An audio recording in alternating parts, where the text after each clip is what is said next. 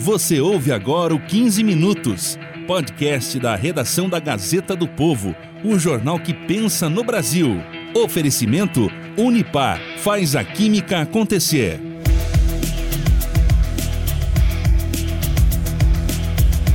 Não bastassem as críticas e o desgaste político por causa da retomada de invasões de terra pelos integrantes do MST, o Movimento dos Trabalhadores Rurais Sem Terra, o INCRA, Instituto Nacional de Colonização e Reforma Agrária, agora tem uma preocupação a mais. O órgão tenta organizar um novo projeto de assentamentos rurais no país. O objetivo é atender a uma determinação do presidente Luiz Inácio Lula da Silva de se criar uma, aspas, prateleira de terras improdutivas, fecha aspas, em parceria com os estados. Até aqui, o que parece é que o governo pretende fazer uma manobra de retorno ao modelo de reforma agrária adotado até o início dos anos 2000, mas que depois foi abandonado justamente porque se tornou inviável diante da realidade competitiva da agropecuária brasileira. Na época, o governo de então teve que assentar famílias em imóveis comprados pela União, o que encareceu essa operação em 70%. Eu sou Dani Andrade e para falar desse assunto, o convidado do podcast 15 Minutos de hoje é o Marcos Tosi, editor de agronegócio da Gazeta do Povo.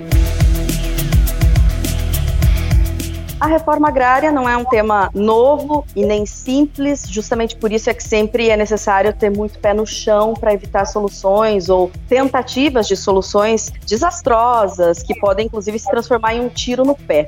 E para falar sobre as saídas ou potenciais saídas que o atual governo tem pensado em adotar, hoje nós conversamos com Marcos Tosi, ele que é editor de agronegócio da Gazeta do Povo. Marcos, muito boa tarde, seja bem-vindo.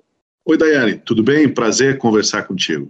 Marcos, para a gente começar, queria sugerir que você traçasse para a gente um panorama do atual momento em relação a essa questão da reforma agrária e também relativamente às invasões de terras, já que esse é um, um ponto nervoso nesse momento.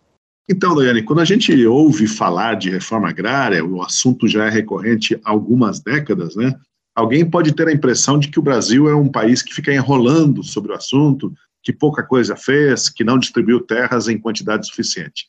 Só que, na verdade, nos últimos 40 anos, nenhum outro país do mundo distribuiu tanta terra como o Brasil foram 89 milhões de hectares para 1 milhão e 300 mil famílias, quando se incluem nessa conta os projetos de colonização do governo militar.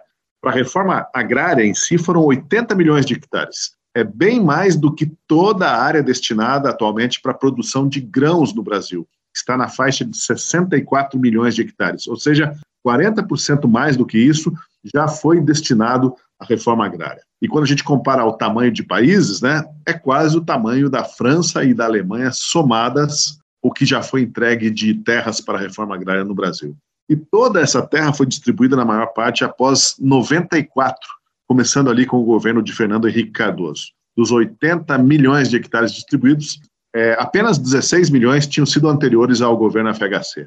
E apesar desses números colossais, a cada novo governo do PT, os chamados movimentos sociais, como o MST, que muitos chamam como movimento criminoso, eles ficam alvoroçados para receber mais terra. Foi assim no início desse terceiro governo Lula. Né? Em cinco meses, foram 56 invasões, seis a menos só do que o total registrado na gestão de Bolsonaro. Em cinco meses, quase o que tinha ocorrido de invasões em quatro anos, Daiane.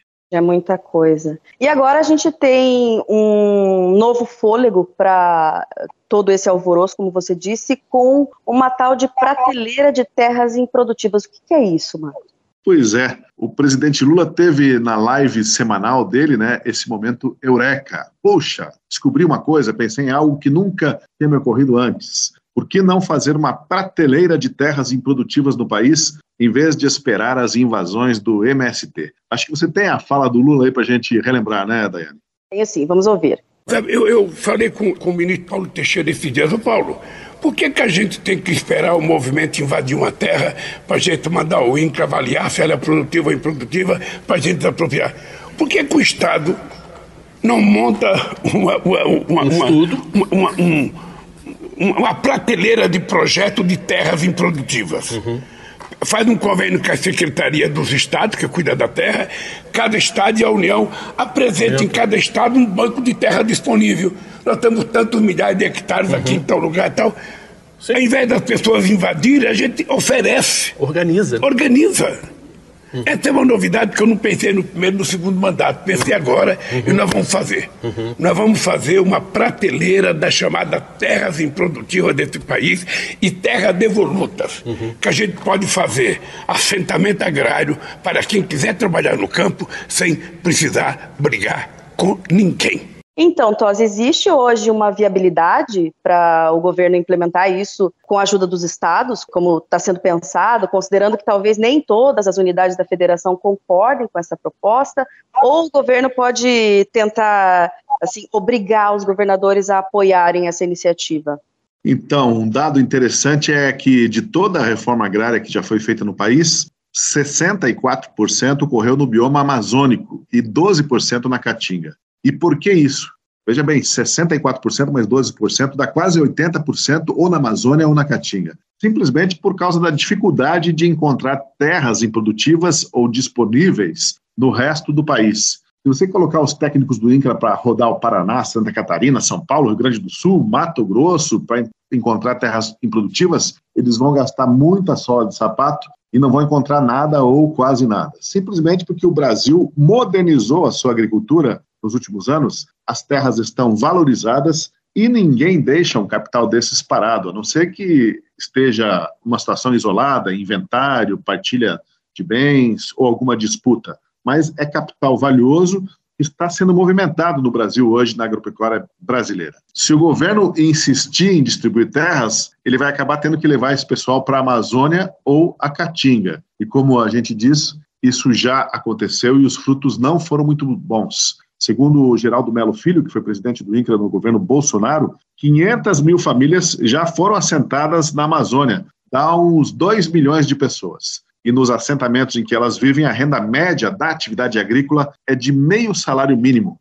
Elas acabam dependendo de programas assistenciais do governo e de outras atividades para sobrevivência. Não sem motivo, né? Pouca gente quer ir para esses lugares distantes essas pessoas você desloca para um local longe da infraestrutura urbana, né? ou seja, é, onde não tem hospital, onde não tem segurança, onde não tem educação, ou seja, você complica a vida, inclusive, dos municípios. Coloca a pessoa na terra, não dá condição para elas produzirem, elas têm essa renda, que na verdade não é uma renda, é uma não renda, né? é uma falta de renda, e termina tendo que dar a essas pessoas um tipo de, de suporte e de assistência e de programas sociais que não fazem sentido, não compensam você ter feito um investimento e colocá-los no meio rural. Então, Daiane, e, e em termos de custos, a, a, conta é que você gasta 217 mil reais para sentar uma família e depois essa família vai ter retorno de 288 reais por mês em média. É muito dinheiro investido para um assentamento e o retorno muito baixo, é 280 reais por mês em média não faz sentido esse investimento. Como disse, disseram os deputados da CPI, do MST, talvez fosse mais interessante deixar esse dinheiro aplicado e dar o rendimento para a família, que é um retorno melhor do que enfiar essas pessoas em locais ermos e com uma remuneração muito baixa, dependendo da mão do governo, do auxílio do governo, eternamente para sobreviver. Os dados comprovam claramente: fazer mais reforma agrária é uma insanidade. Nós precisamos tentar conseguir dar uma consertada no que foi feito, que é um tamanho monstruoso. São milhões e milhões de hectares e é um milhão de famílias que receberam terras, metade passaram essas terras para adiante, estão outras pessoas estão no lugar, então é preciso dar uma refinada nisso tudo. Ou seja, o tamanho do problema é enorme. Então, resolver isso, tentar consertar o que foi feito, puxa vida, já vai dar um trabalho enorme. E encontrar outras formas de enfrentar a pobreza rural, basicamente, obviamente, através da tecnologia e da educação. Não é dando terra você vai melhorar a vida das pessoas, é dando condições tecnológicas e levando a ele conhecimento. Aí talvez ele dê certo. Ou seja, haveria hoje alguns latifúndios nos assentamentos de pessoas que foram comprando dos outros. Nessa situação aí de pouca viabilidade econômica, a pessoa morando longe ou não tendo direito do que sobreviver, ou desiste ou passa adiante, vende para o vizinho um pedaço da terra e, segundo o Graziano aí, daria para fazer, inclusive, hoje uma reforma agrária dos latifúndios que tem dentro dos assentamentos. Gente que foi agregando lotes, agregando lotes, e hoje já, já virou quase um, um pequeno latifundiário, né? Então, considerando né, que no passado, como você disse, isso vem acontecendo principalmente a partir de 1994, outras iniciativas já foram adotadas, os resultados não foram tão satisfatórios. Qual poderia ser a alternativa, uma saída menos é, prejudicial ou mais vantajosa para que o governo conseguisse lidar com esse tema?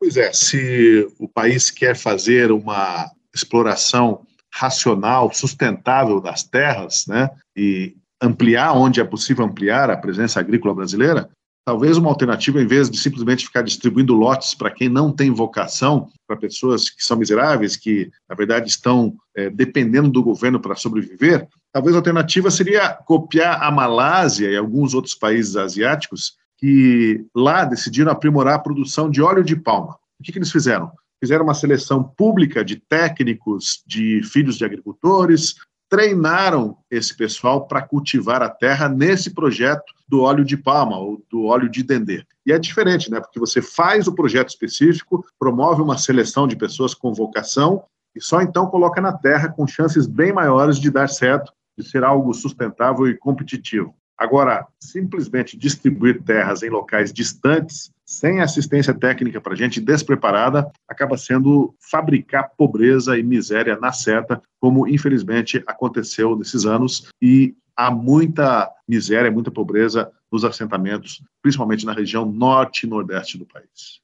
É, até porque essas famílias também precisam pensar que essa solução pode até ser considerada como uma solução higienista, porque você manda para longe os pobres, ou seja, deixa nos grandes centros só quem tem um pouco mais de condições, e afasta essas pessoas do convívio uh, das grandes cidades, que também é algo que a gente sabe que está impregnado na cultura do Brasil.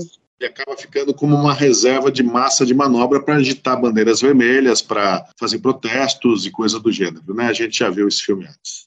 E agora voltando sobre a questão de onde essas famílias têm sido assentadas, hoje isso também poderia gerar um problema de proporções internacionais, considerando toda a pressão externa que existe em relação à preservação da Amazônia e que a miséria que muitas vezes essas famílias acabam é, vivenciando faz com que elas desmatem ainda mais, né? Pois é, inclusive há um estudo que comprova que 25 a 30% do desmatamento da Amazônia, há alguns anos atrás, veio dos assentamentos que foram estabelecidos por lá. Quase um terço de todo o desmatamento ocorria nos assentamentos. Você leva a pessoa a um local ermo, sem saúde, sem assistência de educação, sem condições mínimas para a sobrevivência, e o que vai acontecer é que essas pessoas vão acabar se apoiando nos recursos da floresta de forma predatória, né? vendendo, desmatando e vendendo essa, essa madeira ou buscando alguma outra forma de sobrevivência. Não é uma coisa muito aconselhável,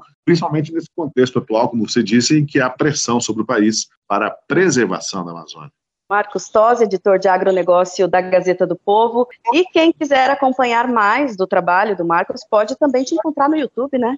Com certeza, acompanha lá no Ouça Essa, que a gente grava semanalmente, participação no canal da Gazeta do Povo. Qual é a vocação desse canal, Marcos? O, o espaço Ouça Essa é para trazer reportagens da Gazeta do Povo, reportagens que contribuem para o debate de uma forma mais leve, mais direta, em vídeo. Tá certo, obrigada mais uma vez, Marcos, e até uma próxima. Até uma próxima, Daiane. Obrigado. Ponto final em mais um 15 Minutos, o podcast da redação da Gazeta do Povo. Ao longo deste episódio, você ouviu áudios obtidos em entrevista feita pelo Marcos Tosi e também da CNN Brasil. A Maris Crocaro participa da produção, a montagem é do Leonardo Bestloff e a direção de conteúdo do Rodrigo Fernandes. Eu sou Daiane Andrade e agradeço, como sempre, a sua companhia. Um abraço, até mais!